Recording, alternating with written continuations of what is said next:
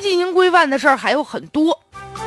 咱们再来说说关于这个这两天未成年人保护方面又出现了一个新规了。就在六号那天，《未成年人网络保护条例》的送审稿向社会征求意见，有两个亮点啊。第一个亮点就是送审稿当中啊就提出了说，禁止未成年人在每天零点一直到早上八点中间儿，大半夜的在这打网游，而且要求呢这个公共上网场所应该安装未成年人上网保护的软件。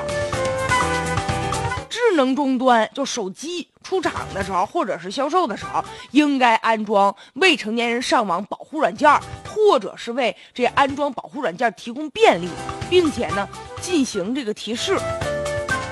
其实现在有些孩子拿着手机干嘛？一个是上网，一个呢最主要的打网游。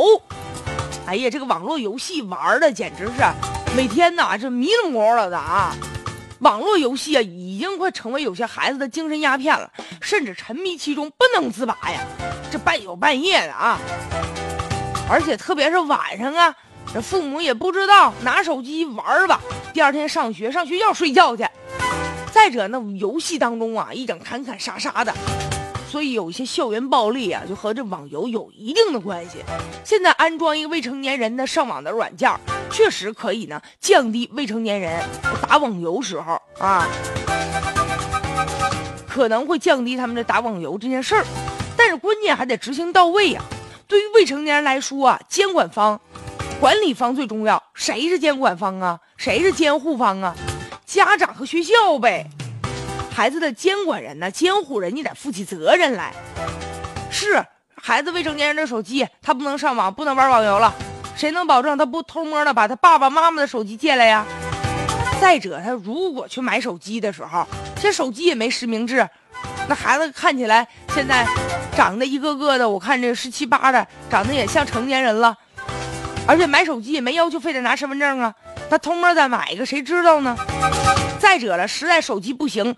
哎，三五个人约一起，人跑网吧玩去了，更严重。所以孩子打网游的过程当中啊，家长看到了，必须要进行及时的制止啊。万一万一啊，退一万步说，这玩完上瘾了。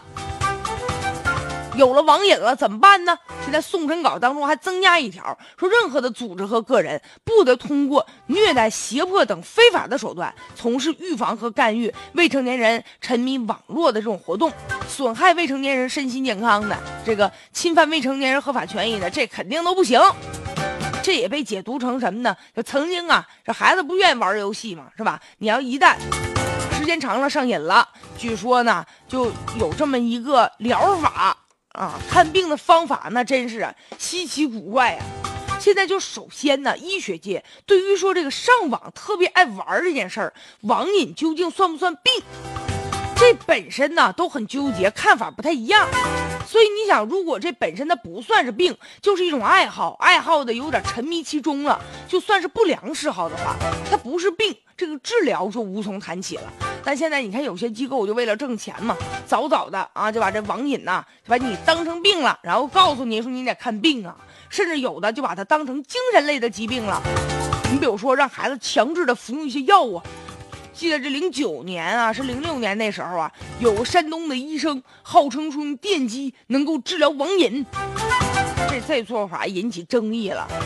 还有的有一些那个，我看有些机构啊，借网瘾的学校。说通过军事化管理、强制运动，然后让孩子们戒网瘾。其实呢，有的就在那个期间呢，被那个教官体罚、打骂，限制人身自由，侵害人身安全。有的孩子甚至就在这种网瘾治疗中心呢，都已经啊命丧其中了。所以说啊，面对孩子这个上网啊治网瘾这个事儿，确实很棘手。但是呢，应该最早的时候就早早发现苗头，及时遏制啊。